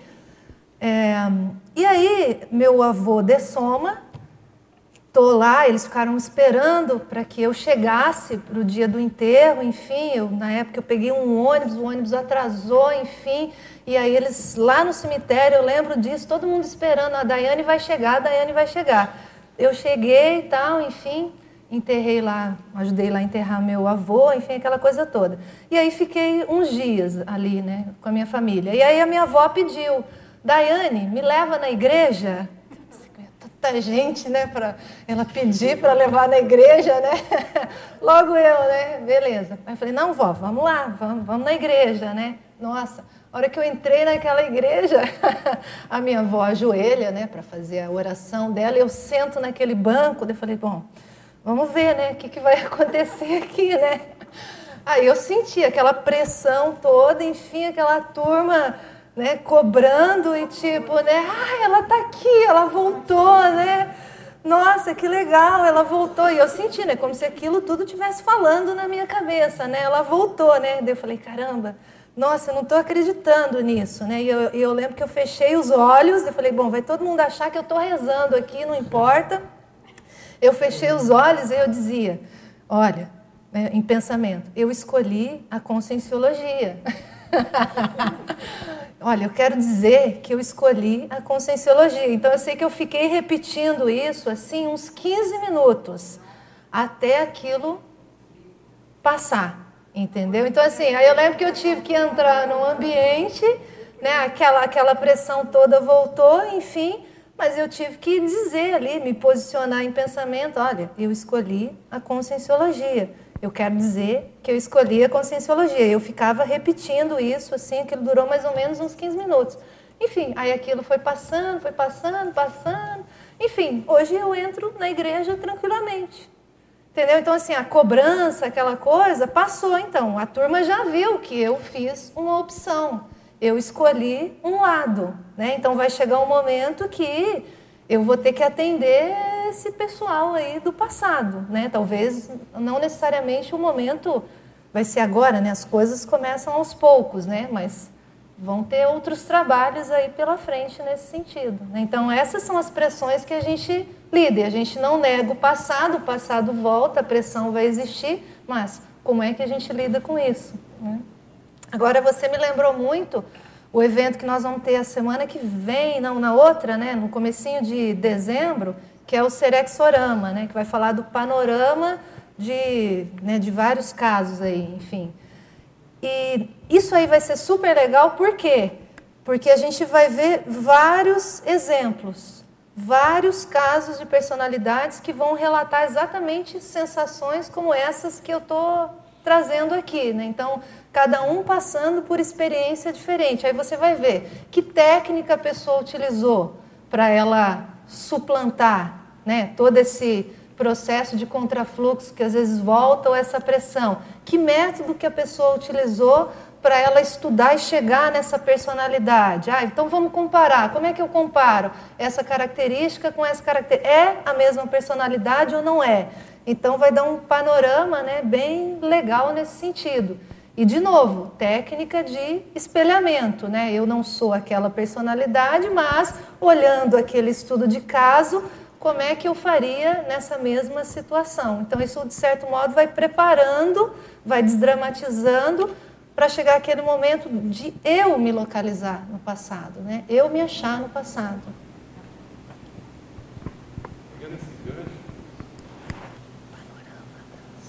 Panorama das pesquisas serexológicas, lembrei.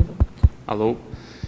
Como que você, você eh, antes comentou que o Megatrafor pode ser igual, mais ou menos, por exemplo, duas pessoas têm a liderança com o Megatrafor, vamos supor, mas a pergunta é como que o Megatrafor pode ajudar a pessoa a se identificar no passado, dentro dessas pesquisas né, holobiográficas que vão ser apresentadas lá, Talvez o Megatrafor seja um desses elementos, mas ele, ele, pode ser comum a várias pessoas. Como é que você vê essa, essa questão? Uhum, como que eu vejo? Então vamos pegar aqui um estudo de caso aqui, ó, o João Paulo, tá? Outra cobaia. ele deixa, ele deixa. É.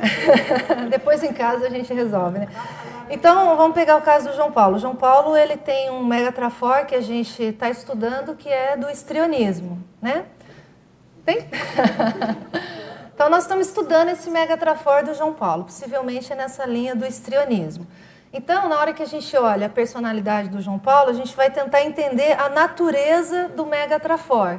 Então, no caso dele, essa natureza está mais relacionada com uma natureza artística.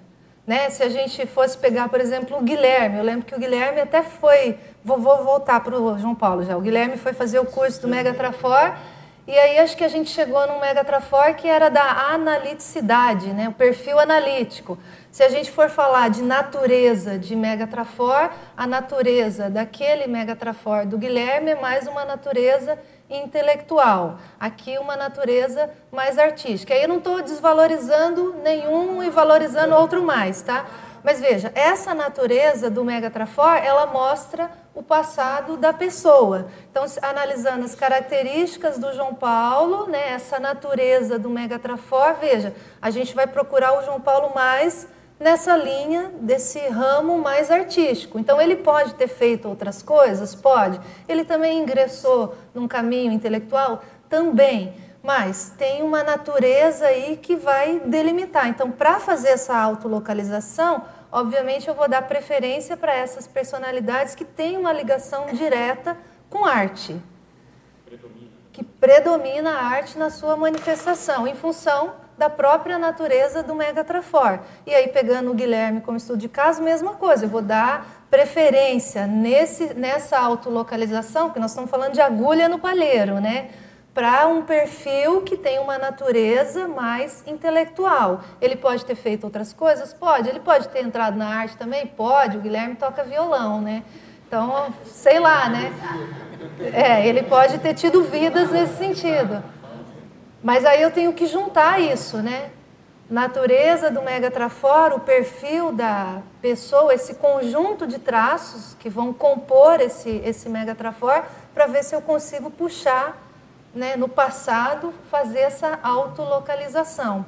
E aí tem uma, uma frase do professor Valdo que ele vai dizer o seguinte, ele vai falar o seguinte, que o traço força, ele nasce da autovivência, ou seja, o trafor nasce da autovivência. Eu tenho experiência com aquilo né, ao longo de uma vida, eu repito aquilo ao longo de uma vida, logo eu consigo desenvolver um trafor. Mas o megatrafor, ele nasce da auto-revivência. Então, o que, que significa isso? Significa repetição. Então, para a pessoa chegar no megatrafor do histrionismo, ele repetiu isso várias vezes. Então, teoricamente, eu conseguiria fazer essa localização. Não deve ter sido uma, duas, três, quatro, possivelmente mais de sete vezes. Ele repetiu uma, a manifestação, ou foi uma típica personalidade em que o histrionismo ficou escancarado. Entendeu? Então, usando esse raciocínio, eu poderia pensar a partir do Megatrafor uma determinada personalidade. Queria aproveitar, Daiane, essa, essa linha de, de pensamento, porque eu já estava com uma pergunta aqui já faz um tempinho. Usando esse, esse raciocínio que você fez, né, do, do Megatrafor, do, uh, do João Paulo, esse megatrafor seria um traço interassistencial?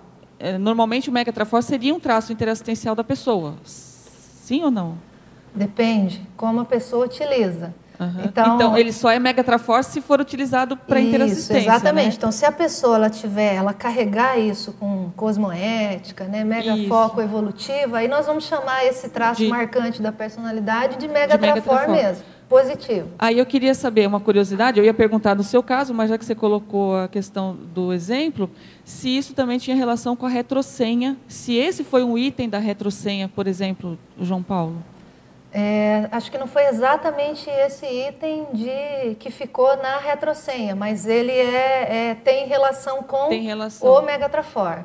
Tem tá. relação com o Megatrafor. E se esse Megatrafor, por exemplo, tem relação com aquela vida crítica? Possivelmente pode ter relação com a vida crítica, porque se a gente for falar de retrovida crítica, o que, que vai acontecer? Um, o Valdo ele traz aquela informação, né, que para a maioria dos intermissivistas a retrovida crítica foi aproximadamente três a cinco séculos, né? Então, dentro disso, a gente vai cair mais ou menos naquela época lá do Renascimento. Uhum. Né? Então, pegando a definição, usando até o verbete do Pedro, né?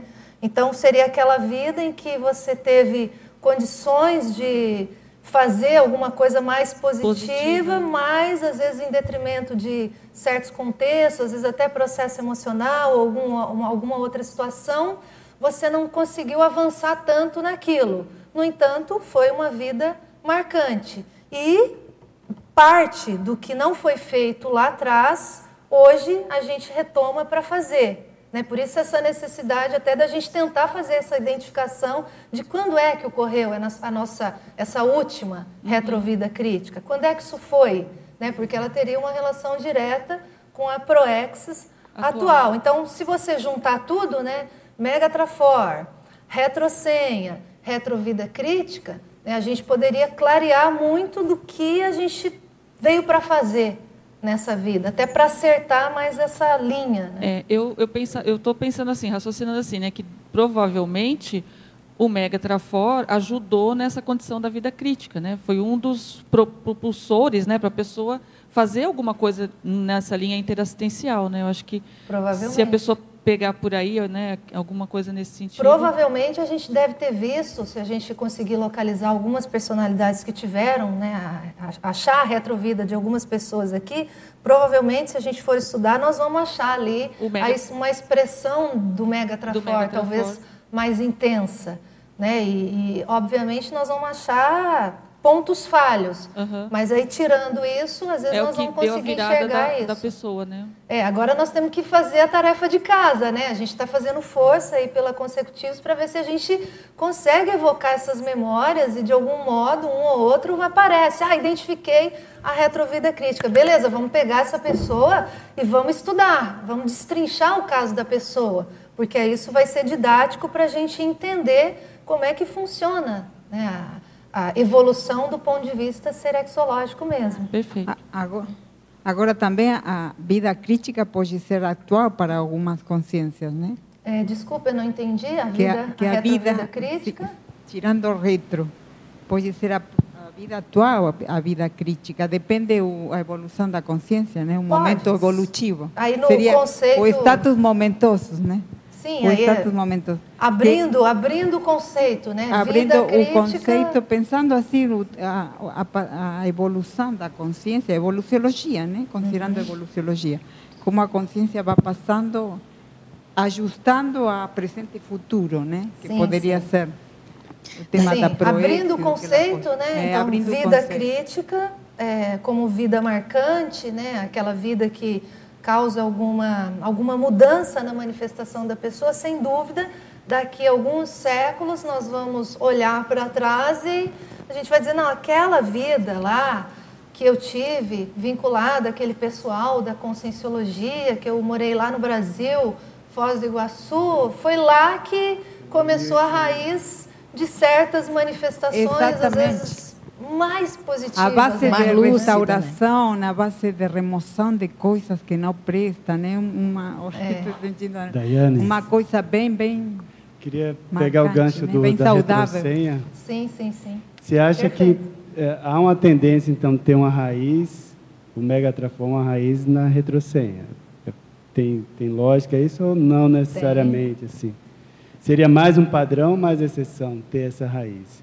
E outro e outra questão assim, o quanto que o megatrafó pode se aproximar do mater pensando da vida ou não se distanciar? Entende se tem uma pode há uma tendência de ter essa aproximação, da gente identificar um reconhecendo o outro e vice-versa, um ajudar a reconhecer o outro e essa raiz na retrosenha. Será que uhum. você pode dar uma na sua experiência? Tá, como é que você vê partes. isso? Eu Porque vou... são, são coisas bem, é, às vezes estão, estão bem claras e às vezes estão muito próximas umas das outras, né? Uhum. E é importante a gente procurar clarear isso aí. Tá, então, por exemplo, vamos por partes. Eu vou falar do meu caso, assim. No meu caso, é, dentro do estudo da retrocem, eu cheguei numa hipótese que é a liderança ideativa. Tá? Então aí você vê uma aproximação de megatrafor, no meu caso, megatrafor da liderança, com aquela palavra-chave ou aquela síntese que compõe ali a retrosenha. Né? Então vamos explicar. Então, dentro desse processo de retrosenha, né, usando essa expressão liderança ideativa, no passado eu devo ter, vamos, vamos supor assim, trabalhado com ideias que talvez não foram tão cosmoéticas dentro do processo religioso. Eu devo ter escrito coisas que foram é, religiosas e que influenciaram pessoas mais para esse caminho. Então você puxa nessa direção. Né? Então pensando aí nesse campo de ideias, uma liderança ideativa. Hoje eu sei que dentro da conscienciologia uma das minhas tarefas é puxar para uma liderança ideativa mais cosmoética. Então, você fazer força para escrever dentro desses conceitos da conscienciologia, você está numa mesma linha de manifestação, ou seja, marcas que você foi deixando no passado, só que hoje com nível de é, autoconscientização maior. Então, continua numa liderança ideativa, só que a ideia ela muda de lado, no sentido, ela vai para uma linha mais cosmoética. Então, vamos puxando isso nessa direção, entendeu? Então, você vê a, a, a retrosenha funcionando e o mega trafora ali está implícito. Né? Então, nesse caso... Ah, né? Então, Isso. Um, na hora que você identifica um, vai ficando mais claro que a manifestação do outro vem teve um crescendo naquele sentido. Agora, há determinadas retrosenhas, há determinadas palavras que a gente consegue chegar com a pessoa dentro desse estudo de retrosenha que, não, que a pessoa não usou exatamente o, a, o megatrafor. Mas quando você analisa o contexto daquela palavra ou daquela expressão que a gente chama de retrosenha, você consegue enxergar ali o megatrafor. Né? Então a gente precisa fazer esse exercício de convergência. Se talvez a gente não conseguir enxergar isso, ou o diagnóstico do megatrafor da pessoa está errado, ou a gente não conseguiu chegar na palavra mais correta para a retrosenha, entendeu? Mas o ideal é que a gente fosse vendo essa convergência, sem forçar a barra, entendeu? Aí a gente vê a, convergência o do O poder de explicação sobre fatos da vida da pessoa e tal, a forma dela se manifestar, acho que pode ser um bom indicador para isso, né? Porque se a né, retrosenha ficou clara, e aí, junto com o Megatrafol também, a pessoa reconhece isso com em exemplos de manifestação na vida dela. Isso. Eu acho que aí um reforça o outro. Não, Aham. realmente deve ser, deve ser por aí. Isso, aí, por exemplo, você falou de Mater Pensene, né? Ah, o, quem não leu o livro do professor Guilherme, eu indico, né? Então, o professor Guilherme, né? Manual do Mater Pensene.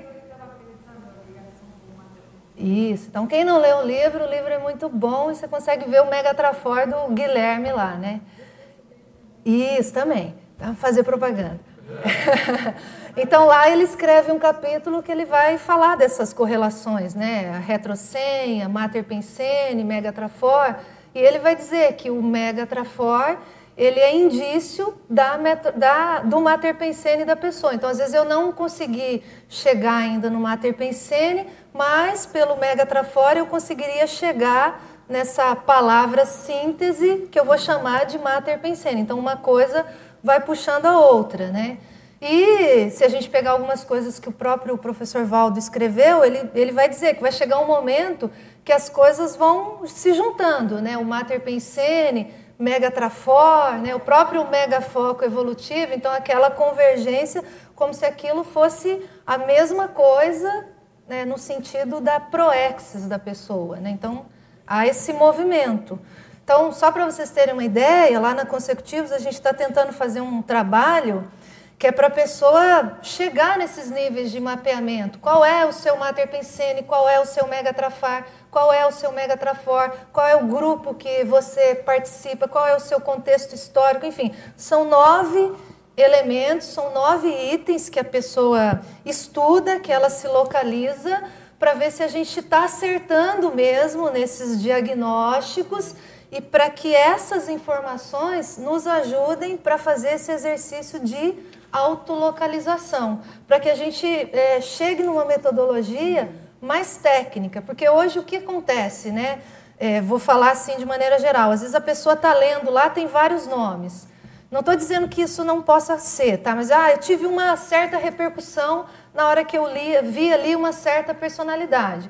Não quer dizer que o fato da pessoa ter tido a repercussão, que ela tenha sido a personalidade. Às vezes foi, tá? Mas às vezes não foi. Então veja, às vezes esse elemento ele ainda é muito pouco, ele é pequeno para a pessoa ainda afirmar com certeza, ah, eu fui essa personalidade. Então a gente precisa de mais itens, precisa de mais variáveis. Então, por isso esse investimento de tentar mapear qual é o mater pensene, qual é o megatrafor, qual é o megatrafar, enfim, vamos estudar mais para que a gente tenha mais variáveis sobre a pessoa, qual é a retrosenha, para que a gente faça uma autolocalização talvez mais correta. E aí analisando retrocognições, enfim, parapsiquismo, quem assistiu a, a apresentação do Roberto no domingo passado, então ele trouxe uma série de itens que vão nos auxiliar.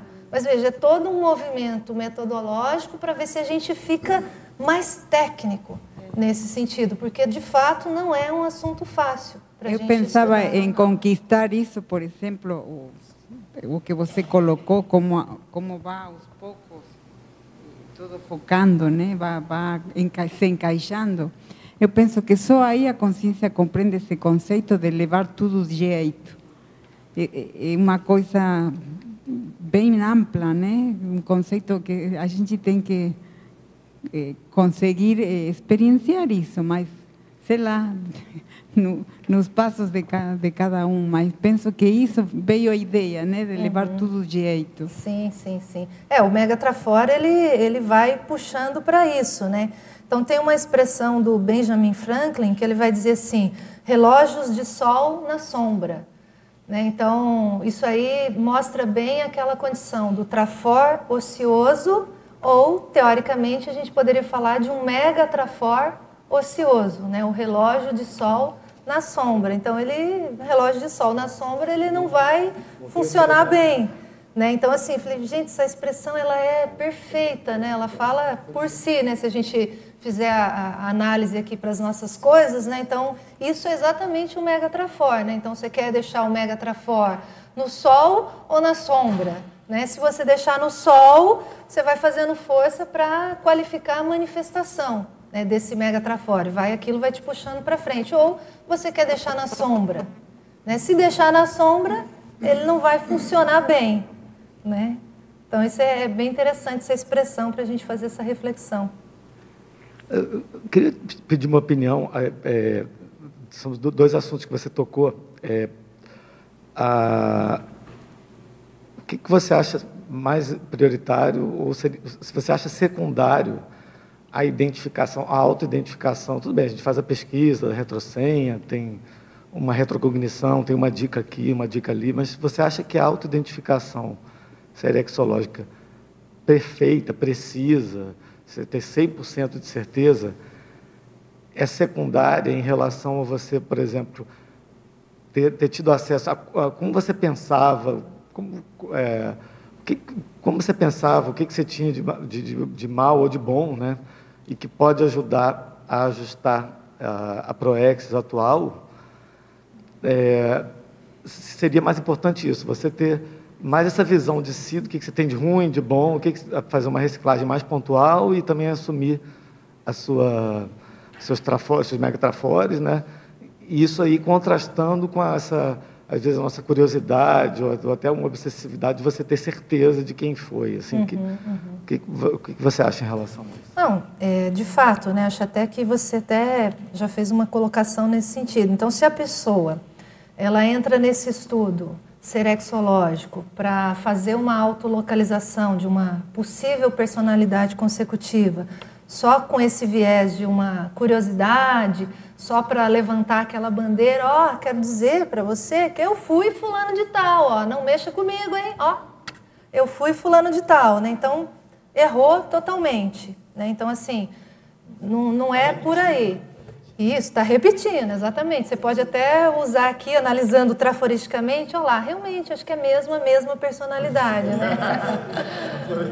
né, né? Dentro dessa linha de raciocínio. Mas veja, é, é, um, é um erro nesse sentido. Então, se a pessoa quer fazer essa localização para simplesmente ela, vamos dizer assim, preencher uma baixa estima, nesse sentido, uma mera curiosidade, levantar a bandeira, olha, tá vendo, gente? Eu sou tal personalidade. Errou totalmente, isso não é positivo e vejo que não é esse o movimento que a gente quer, assim, vou falar enquanto, enquanto instituição na consecutivos, né? Então, a gente quer justamente trabalhar o outro lado, né? Então, às vezes, é, vai ser secundário achar exatamente a personalidade, mas sim fazer o exercício de entender todo aquele contexto grupal e usar a personalidade como se fosse uma personalidade chave.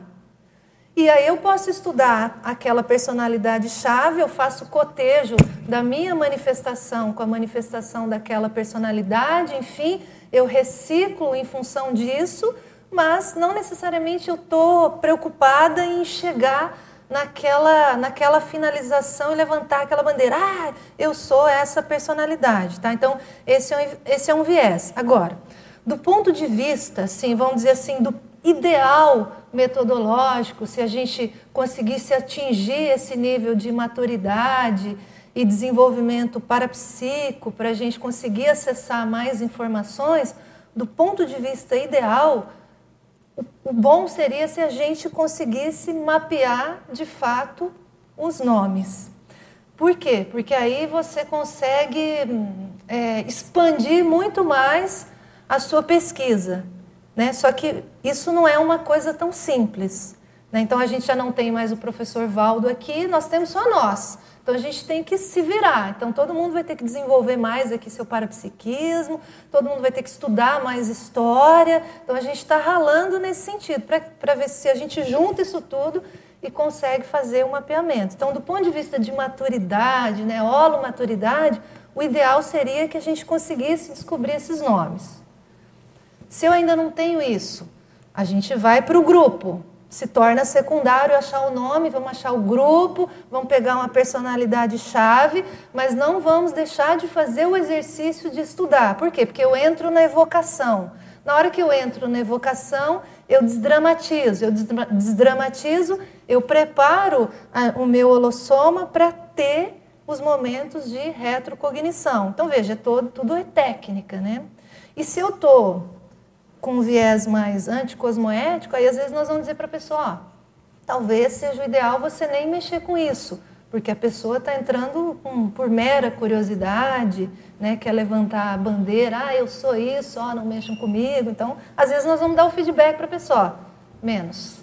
Né? Eu, achei, eu achei legal na, na, sua fala que seria um processo né, que, gradativo, né, que você pode ir tirando proveito ao longo do caminho, óbvio que tem um objetivo no futuro a gente caminharia, talvez, nessa vida, nas próximas, para uma auto, uh, autoconscientização serexológica maior. Uhum. Mas a gente já pode, pode tirar bastante proveito e, e ajudar pra, na, na, prática. Né? Isso, então vamos pensar assim em prospectiva, tá, pessoal? Então, é, vamos supor que a gente, pensando mais pessimistamente agora, vamos supor que nessa vida a gente faça todo o investimento né, em cursos, em estudo tal, mas às vezes eu vou terminar essa vida sem muita retrocognição. Vamos supor que isso aconteça, ok? Não tem problema nenhum. Por quê? Estou pensando agora na prospectiva. Vai chegar daqui algumas vidas que eu vou lembrar disso que aconteceu aqui. Então, na verdade, eu estou me preparando, ok? Então, eu estou me preparando se a retrocognição mais consistente acontecer aqui nessa vida, eu, eu pensar determinadas personalidades, Beleza, ok. Mas se também não aconteceu, ok também. Por quê? Prospectiva. Então, daqui alguns séculos, daqui algumas vidas, eu vou olhar para trás e lá, às vezes, lá na frente é que eu vou ter mais preparo para ter determinadas retrocognições. Mas a semente ela foi plantada aqui, a fixação aconteceu aqui. Entendeu? Então, é, é, então você não, não fica triste Sim. de modo algum, você entendeu? Você acaba se conhecendo é, melhor só ajuda, né? Isso. Então, assim, eu estou me desenvolvendo, estou fixando certas manifestações, estou me preparando para ter mais retrocognições. Talvez algumas aconteçam nessa vida ainda, talvez não. Se não acontecer, não tem problema nenhum, porque eu tenho certeza que no futuro, prospectiva, estou olhando o sol. Essa semente, né, tudo isso, todo esse investimento que a gente faz aqui, isso vai refletir lá na frente eu vou acessar. Entendeu? Então, lá na frente, às vezes eu vou ter mais estrutura emocional para acessar determinados contextos, e inclusive essa vida. Aí eu vou dar muito valor. Né? Mas eu já posso dar valor hoje, pensando com essa visão de prospectiva. Né? Entendeu? Daiane, uh, eu ainda não, não faço assim, uma pesquisa né, eh, sobre uma personalidade e tal.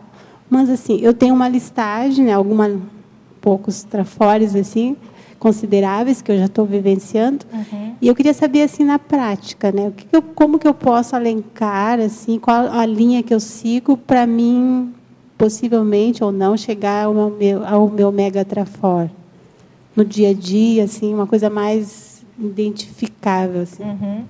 Eu acho que o primeiro passo é você, é, se você ainda não, por exemplo, participou dos cursos lá da Conscius, da conscienciometria. Um só, da retrocei, um mas ainda não, só para o ano que vem. Então, eu vejo que o primeiro passo é esse, né? Então, a Conscius é uma instituição especializada nessa, vamos dizer, nesse diagnóstico de trafares, de trafores. Então, o primeiro passo é você mergulhar nisso e você aumentar a sua lista, né? Como é que eu sou? Você entender como é que você funciona do ponto de vista de trafor e trafar. Aí, para identificar mega trafor, aí a gente já trabalha de um modo mais específico, né? Então, é...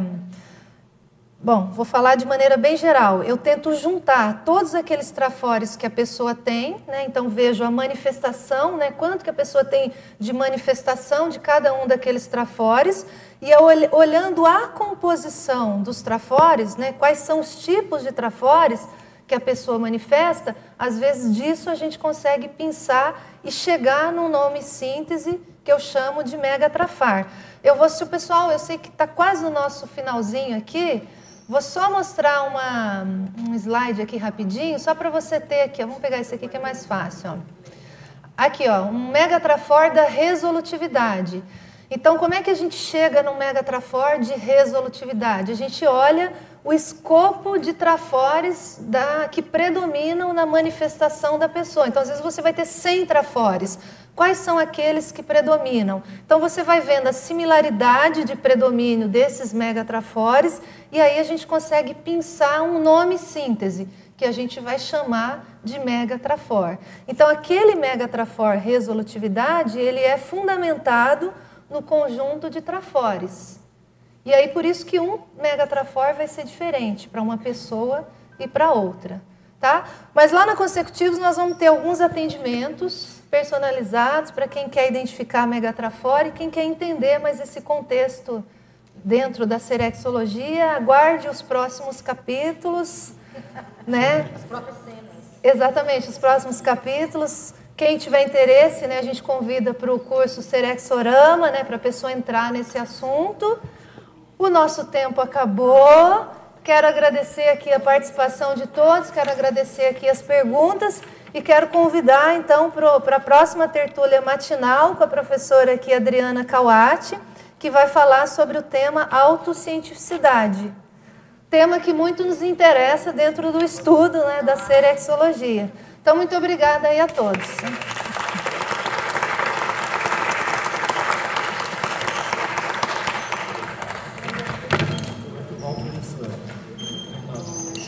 consegui nem usar meus slides, tá vendo? Respondeu, precisou. É, eu falei, bom, vamos ver. Ah, obrigada. Por nada, obrigada pelas perguntas. Deixa eu te falar.